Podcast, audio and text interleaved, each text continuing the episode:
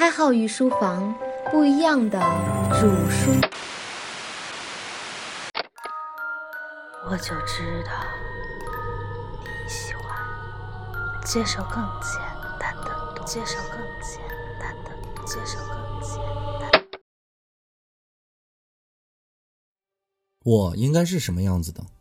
你有没有问过自己这个问题？你在别人心里应该是什么样子的？今天私塾开售，有个听官加我微信，他说他没有想到我是这个样子的。在他的幻想中，我应该是微胖、慈眉善目、目光坚定。事实上，他并没有想到我偏瘦。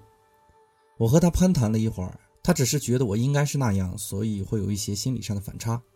其实不只是他，很多听官都会有出乎意料。他们一加我微信，总觉得和他们想象有所不同。这看起来是一个微不足道的事情，其实深刻地反映出我们生活中判断力的基本运作规律。我们习惯去想应该是什么样的，而不去想有可能是什么样的。生活里都有这样的判断：当你和一个很投机的刚认识的人聊到一些比较私人的话题，对方很有可能和你说一个观点，那就是看你的性格不像是做销售工作的，你应该做会计工作。而你在做这些判断的时候，从来没有想到过一个根本性的问题，那就是你遇到的我是什么样子的，或者你的邻居做什么样的工作，和你从袋子里取出什么颜色的球有什么不同吗？没错，这就是个基础比率的问题。也就是说，你碰到一个高个的读书人和碰到一个矮个的读书人，仅仅只是个概率问题。没有我应该是什么样子的，我只是一个概率问题。换而言之，你只考虑了我的特征。并没有考虑基础比率，也就是说，我是什么样的身材，最准确的猜测是基于概率去思考的。我知道这和传统逻辑有一些不符。我们总以为自己是独一无二的，甚至和其他人是迥然不同的。可是，当你在用其他人的时候，你是不是已经把非你以外的人当成另外一个群体了呢？你可能会觉得我微胖，因为我不活动、爱看书，而且内心宽厚，所以容易发胖。加之我说话声音比较稳。所以这种感觉更加坚定，因为我经常读书又懂得道理，所以我应该看起来比较和善。这种结论很容易推导出来，而且不需要加以思考。或者你身边有类似于开号这样声音特质的人，他的形象让你很容易联想到我吗？这就是典型性判断对于人印象的影响。我们的预测很容易受到典型的影响。你先别着急否定，我讲一个很有趣的事情给你听。罗永浩在其《老罗语录》中说过一则趣事：他在年轻的时候穿喇叭裤，会让邻居家的老人觉得这孩子以后会坐牢的。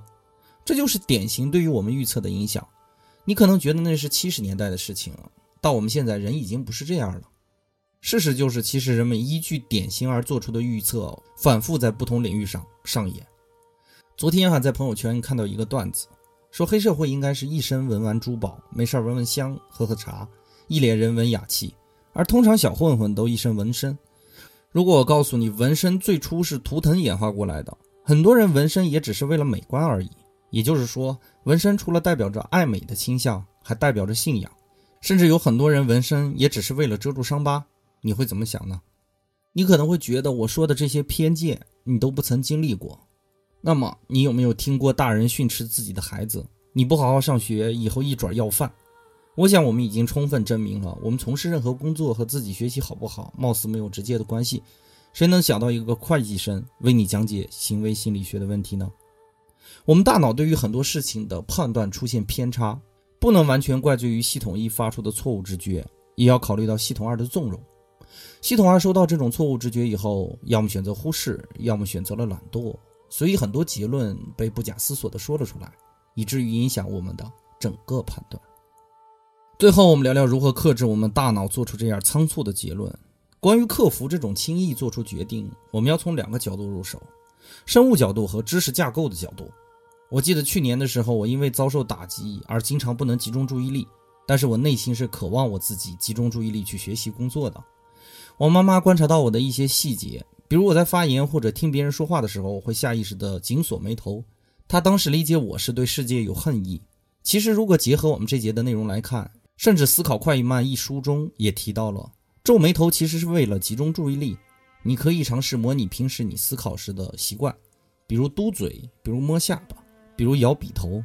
这样细小的动作很容易调动你系统二开始工作，让你更加容易集中注意力。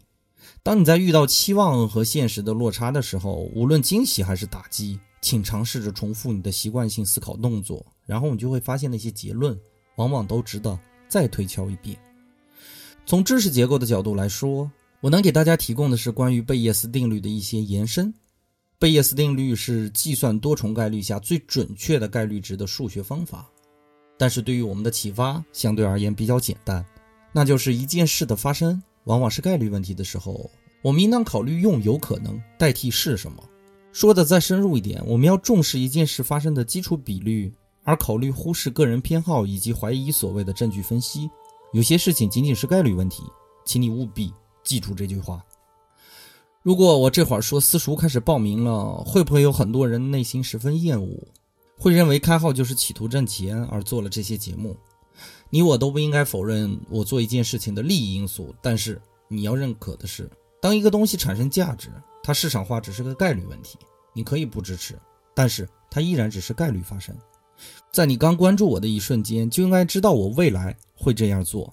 但是你被知识崇高的属性所蒙蔽，正如我的一个朋友跟我开玩笑的时候说：“你们读书人应该看淡金钱。”听完这一讲，你应该有这样的认识：一个人是否看淡金钱，只是个概率问题，和他读不读书没有直接关系。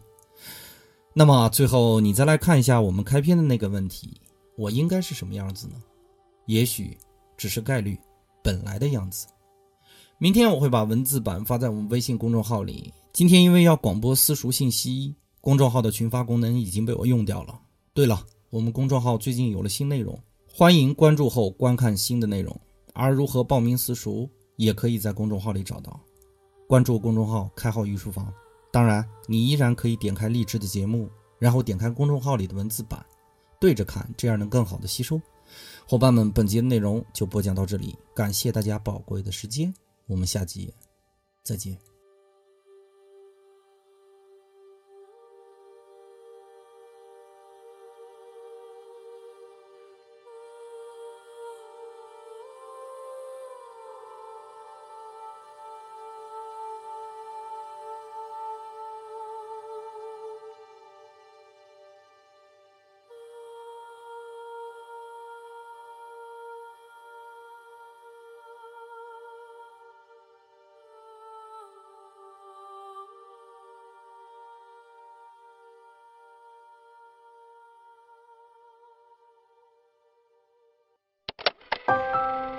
开好御书房不一样的主书，我就知道你喜欢接受更简单的，接受更简单的，接受更。